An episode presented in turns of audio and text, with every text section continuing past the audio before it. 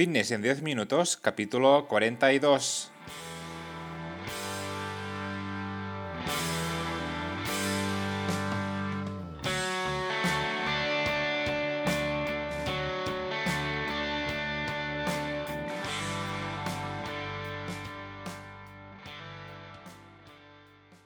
Bienvenidos un día más, un episodio más a Fitness en 10 minutos, capítulo número 42 del día 2 de noviembre de 2020. Buenos días, mi nombre es Mark y esto es Fitness en 10 minutos, un podcast en el que hablamos de todos esos conceptos, técnicas, estrategias y noticias sobre el mundo fitness. Todo lo relacionado en entrenamiento, nutrición, suplementación, recetas y consejos para conseguir un estilo de vida más saludable. Si tienes 10 minutos, no te pierdas este podcast. Hoy un programa que voy a dedicar a todas aquellas personas que se han vuelto a quedar sin gimnasio debido a la segunda ola de coronavirus. Aquí en Cataluña, que es de donde soy, ha sido uno de los lugares que nos los han cerrado y es por este motivo que tendremos que entrenar de nuevo en casa. Ya lo tenía todo listo de, la primera vez que nos confinaron y así que volveremos a empezar otra vez entrenando en casa. Y nada, a todas aquellas personas que se encuentran en la misma situación, les animo a que sigan practicando deporte, aunque sea en casa, aunque sea con poco material, ya que seguro que muy pronto volveremos a dar guerra en los gimnasios. Hoy un programa donde vosotros sois los protagonistas con vuestras preguntas que tanto os gustan. Ah, ya que os gustan tanto este tipo de episodios, vamos a seguir con ellos al menos dos veces al mes. Y nada, daros las gracias sobre todo por todas las preguntas que voy recibiendo, ya que realmente son muchas y la verdad que muy interesantes todas. Pero antes, como siempre, el spam de valor, comentaros que en marpadrosafit.com tenéis cursos para aprender sobre entrenamiento y nutrición. Básicamente eh, encontraréis todo lo que necesitáis para mejorar vuestra salud de una forma sencilla y muy detallada. Cada semana tenéis un nuevo curso y si además me queréis proponer alguno que no esté, pues me lo podéis eh, comentar en mi apartado de mi página web, que es el formulario de contacto, que os lo dejo por aquí, por las notas, que es marpatrosafit.com barra contactas. Y ahora sí, sin más dilación, vamos con las preguntas de hoy. Realmente muy, muy interesantes estas seis nuevas preguntas que vienen, así que empezamos con Mateo, que nos dice, buenas tardes Marc, tengo una duda ya que actualmente estoy en fase de volumen. Entiendo que para ganar peso hay que comer bastante, pero tengo miedo a que mi abdomen aumente demasiado. ¿Qué me recomiendas para que esto no pase? Un saludo y muchas gracias por todo. Bien, en este caso, Mateo, no se trata de comer bastante, sino que se trata de comer lo que te toca para ti, individualizado. ¿Vale?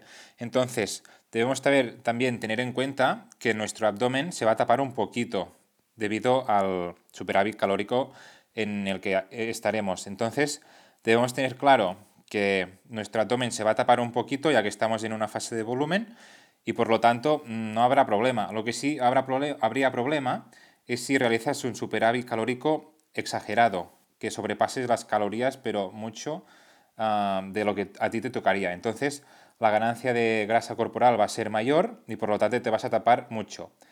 ¿Qué es lo ideal? Lo ideal es realizar una etapa de volumen controlada, ¿vale? Con unas calorías adaptadas a ti para que te ayuden a, a subir de peso, a ganar masa muscular y el mínimo tejido adiposo. En todo caso, el tejido adiposo se va a acumular un poquito, ¿vale?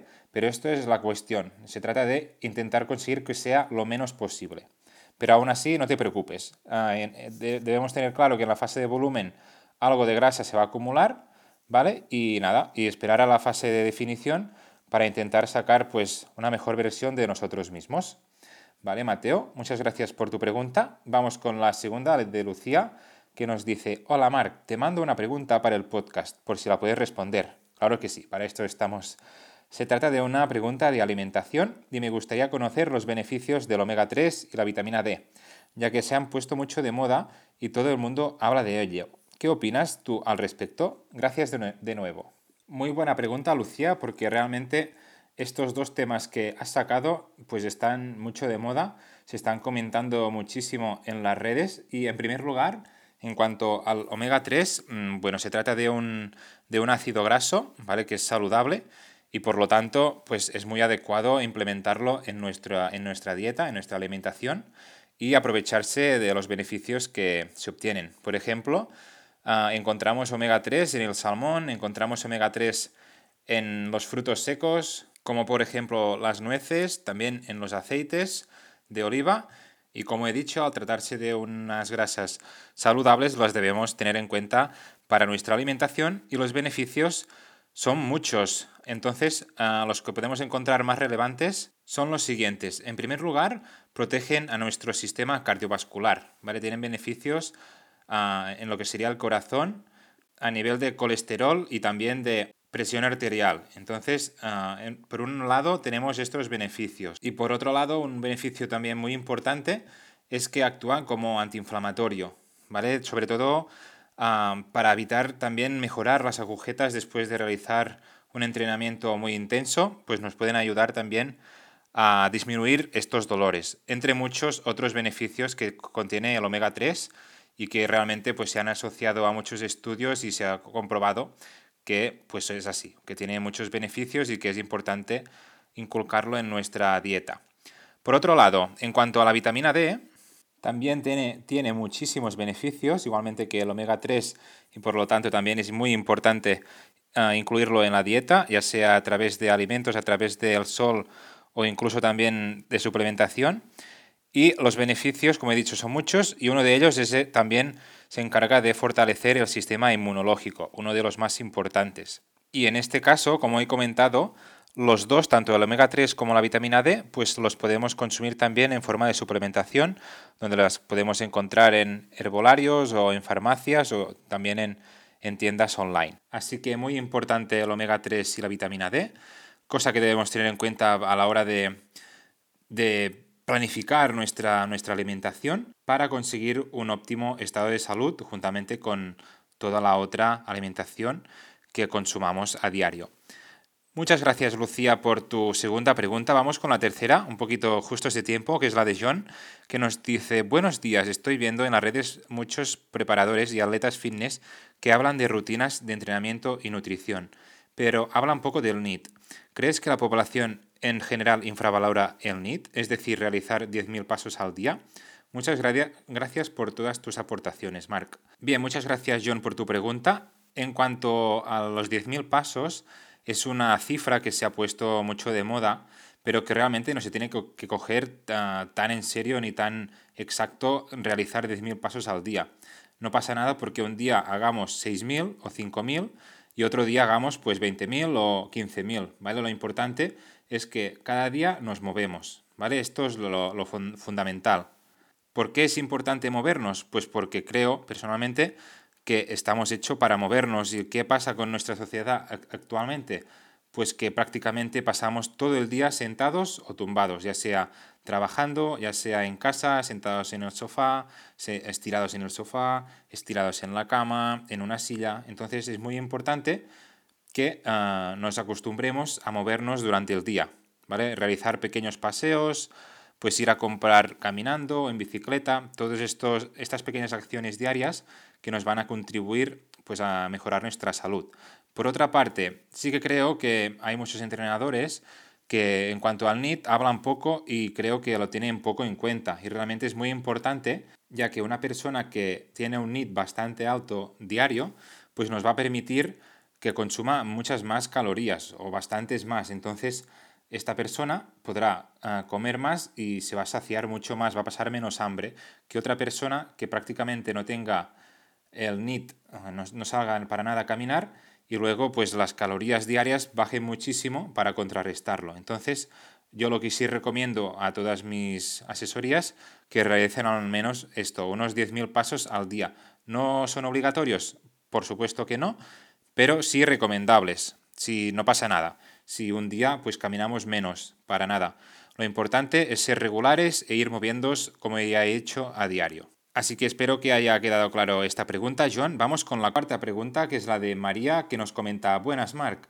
Ahora este tema está muy de moda y tengo una duda referente a esto. ¿Crees en la dieta keto o cetogénica? Han salido infinidad de gurús, libros, etc. hablando de este concepto y no lo tengo del todo claro. Para mí, los hidratos de carbono son fundamentales para el rendimiento físico. ¿Qué opinas tú? Pues muy buena pregunta, María. Lo que opino yo es que dependerá un poco de cada caso. Para mí la dieta cetogénica no es más que otra herramienta, igualmente que el ayuno, y que por lo tanto habrá personas que sí se van a poder adaptar perfectamente a este tipo de alimentación y hay otras que por lo que sea, por, por su salud, por sus hábitos y por realmente por su rendimiento o objetivo que tienen, pues es mejor realizar una dieta con hidratos de carbono. Esto dependerá un poco de, de cada persona. Realmente me he encontrado clientes de todo tipo. Clientes que se adaptan a una dieta cetogénica y los resultados pues son increíbles, ya que el cuerpo pasa de, de quemar ah, hidratos de carbono o glucosa a, a, quemar grasas, por lo tanto eh, el descenso de tejido adiposo es brutal y por lo tanto el, el sistema cambia de, de sustrato energético, pero hay gente que no se ha adaptado a este tipo de dieta y tampoco ha habido problema. Hemos seguido con la dieta típica con hidratos de carbono, rindiendo al máximo sin ningún tipo de problema y no pasa nada, a seguir adelante. Al final creo que cada persona se debe adaptar a aquello que realmente le funciona y le es útil y lo puede hacer pues para largo plazo. De nada sirve uh, probar una, dieta cetogénica o obligarte a hacer una dieta cetogénica si sabes que no vas a durar más de dos meses o dos semanas. Entonces ah, yo mm, valoro mucho más la adherencia a la alimentación. Entonces nunca te voy a obligar a hacer una cosa o la otra. Personalmente, ¿qué pienso yo sobre qué es mejor, qué dieta es mejor? Pues personalmente, como digo, ah, creo que para para entrenamiento de, rendimiento físico, mm, me gusta más que el cuerpo utilice sustrato energético a través de los hidratos de carbono. Sobre todo si el ejercicio que vamos a practicar va a ser de intensidad alta, ya que de esta forma vamos a activar el sistema, ah, el metabolismo de los hidratos de carbono, que es mucho más rápido que el metabolismo de las, de las grasas. Entonces, siempre soy partidario en este caso de de utilizar eh, los carbohidratos para ejercicios de alta intensidad o de gimnasio. Por otro lado, si estamos hablando de pérdida de peso, pues incluso podría llegar a combinar, que lo he hecho alguna vez con algún cliente, combinar los dos ah, sistemas de alimentación, combinar algunos días de dieta keto, keto, o cetogénica y algunos días de hidratos de carbono altos. Entonces dependerá, como he dicho, dependerá un poco de cada caso. Así que espero haberte aclarado un poco, María, tu pregunta. Bien, vamos ya con la quinta. Hoy me he pasado un poco, pero me gustaría terminar estas dos que quedan. Con la quinta que es de Álvaro, que nos dice, hola Marc, tengo problemas en el colon por lo que no puedo tomar estimulantes. Esto hace que no pueda tomar preentrenos que contengan cafeína. En este caso, ¿qué productos me recomiendas? Muchas gracias por todo el contenido que aportas a diario. Pues bien, ah, Álvaro, en este caso existen muchos suplementos, muchos preentrenamientos que no, llevan cafeína, ¿vale? Llevan otras, otros componentes que también te van a beneficiar en, tu entrenamiento, como puede ser la arginina, la, creatina, ¿vale? Etcétera. Entonces puedes utilizar este tipo de suplementos. Y vamos ya con la última, que es la sexta, que es la de Beatriz, que dice, buenos días, Marc. Te dejo una pregunta para el podcast si la puedes responder. Claro que sí, te lo agradeceré, ya que es una duda que tengo desde hace poco, pero no la tengo nada claro. ¿Crees que tomar cafeína todos los días puede llegar a ser perjudicial para la salud? Y si se trata solamente de un café, actualmente estoy tomando y no sé muy bien cómo hacerlo. Gracias. Pues bien, Beatriz, dependerá un poco de la cantidad que tomes ah, cada día. Está claro que si abusas mucho de ello, pues te puede traer problemas de de nerviosismo o de incluso ah, tus receptores de cafeína se pueden suprimir y el efecto que tenías antes con una dosis pues no tendrás suficiente. Entonces lo que sí recomiendo es hacer descansos en cada ciertos periodos de tiempo para de una forma pues limpiar estos receptores y no tener que ir aumentando la dosis de cafeína pues a diario prácticamente. Entonces, por ejemplo, si eh, los fines de semana pues no, no realices entrenamientos, pues puede ser una forma de descansar de, de este suplemento. Y en cuanto al café diario, pues tampoco lo veo excesivo. Lo mismo digo que antes, si en vez de un café te estás tomando cuatro o cinco cafés al día, pues quizás sí que como todo el exceso es malo, es perjudicial, pero Si se trata solamente de un café, pues no, no le veo inconveniente en este caso. Yo, sinceramente y personalmente, lo que te recomendaría en este caso, en este suplemento, es que lo usaras para aquellos días en los que te encuentras un poquito de bajona, que te cuesta ir, ir a entrenar o que te nota, notas que te faltan fuerzas. Entonces es un buen suplemento para estos días, ya que te va a, te va a dar un plus de motivación y vas a conseguir sacar el, el entrenamiento perfectamente. Vale, Beatriz, muchas gracias por tu pregunta. Espero haberte respondido esta duda que tenías. Y hasta aquí, señores, el programa de hoy, el episodio 42 de Fitness en 10 minutos. Espero haber respondido a todas vuestras preguntas y que os haya dado un poco de luz a todas vuestras dudas. Ya para terminar, ah, deciros que estaré súper contento si os apuntáis a este podcast. También estaré encantado si lo compartís en vuestras redes sociales e incluso si dejáis valoraciones de 5 estrellas en iTunes, me gusta y comentarios en iBox o en Spotify, que son las plataformas donde me vais a encontrar. Yo a cambio voy a publicar de forma regular, como cada lunes, ya lo sabéis, para no perder la costumbre y crecer juntos en esta aventura. Gracias por siempre estar ahí al otro lado, escuchándome y apoyándome. Ya estamos en un nuevo mes, el mes de noviembre, así que lo vamos a aprovechar al máximo. Nos escuchamos el próximo lunes, que tengáis una super semana.